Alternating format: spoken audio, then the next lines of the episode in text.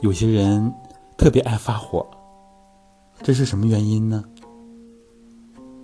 除了众所周知的性格因素，其实还有非常重要的内容。我们传统文化认为，气一而动志，这是先贤孟子他所认识到的，人的脏腑气血。可以直接影响一个人的情志。所谓的“气一而动志”，就说呢，脏腑的气血元气，它专一，或者是它的运行态势达到了一定的程度，就会影响我们的情志。比如说。肝气虚则恐，肝气实则怒。那么，我们大家所熟知的是什么呢？就是说，如果肝火太旺，那么这个人呢，就是一个易怒的体质。这一条，我们大家也都好多人熟知。不过呢，我们往往容易忽略它，忽略了。对肝气、对肝血的调整，如果肝火太盛的话，那么很多人他是不自控的，不知不觉这个火就来了，就像沾火就着啊，这是老百姓所讲的，一件很小的事情也会发很大的火。我们身边经常能见到这样的人。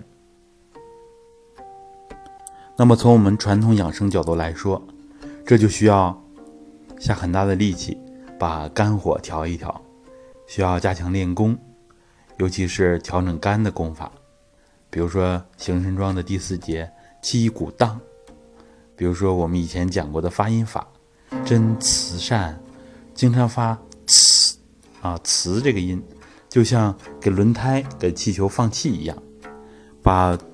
过多的肝火泄一泄，肝气生发本来是好事情，但是如果生发过度了，那么就会伤自己了。情绪也是这样，合度的情绪不伤自己，但是过度的情绪一定会伤到自己。另外还有一个原因，就是当我们人的气血不足的时候，脏真气不足的时候，那么。人也是容易烦躁，也是易怒的。这也就是为什么现在，呃，抑郁的人很多，包括一些孩子们，尤其是高中大学生，他们呢学业压力很大。其实用脑过度之后，不止消耗我们脑子啊，我们叫做衣元体的气，而且消耗了更多脏真之气。所以有很多学生呢，都掉头发，看着气色不好，眼睛没神，这都是消耗脏真气的结果。而且有的严重的，有的孩子甚至得了抑郁症，这其实都是过度消耗，而不懂得从藏真这个层面来补充。简单的食物营养。它是很难直接补充藏真气的。那么，其实孩子们很好的一个方法就是揉腹，或者是有条件的可以蹲墙，这都是对孩子非常好的补充，或者是站桩。成人也是这样的，有情绪之后，马上就要警醒自己，自己的气不足了，需要加强练功了，甚至于。以后逐渐的情绪一起，马上觉察自己，这就包含了传统修身的核心内容。我们现在的语言叫管控自己的情绪，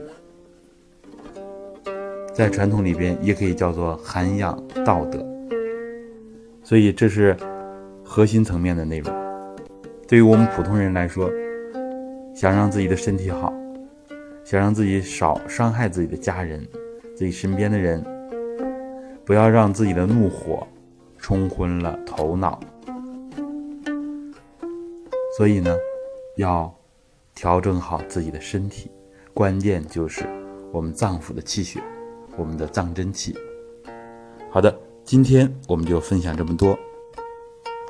如果大家喜欢我们的节目，欢迎给我们赞助、赞赏，或者是转发出去，让更多的人受益。好的，谢谢大家。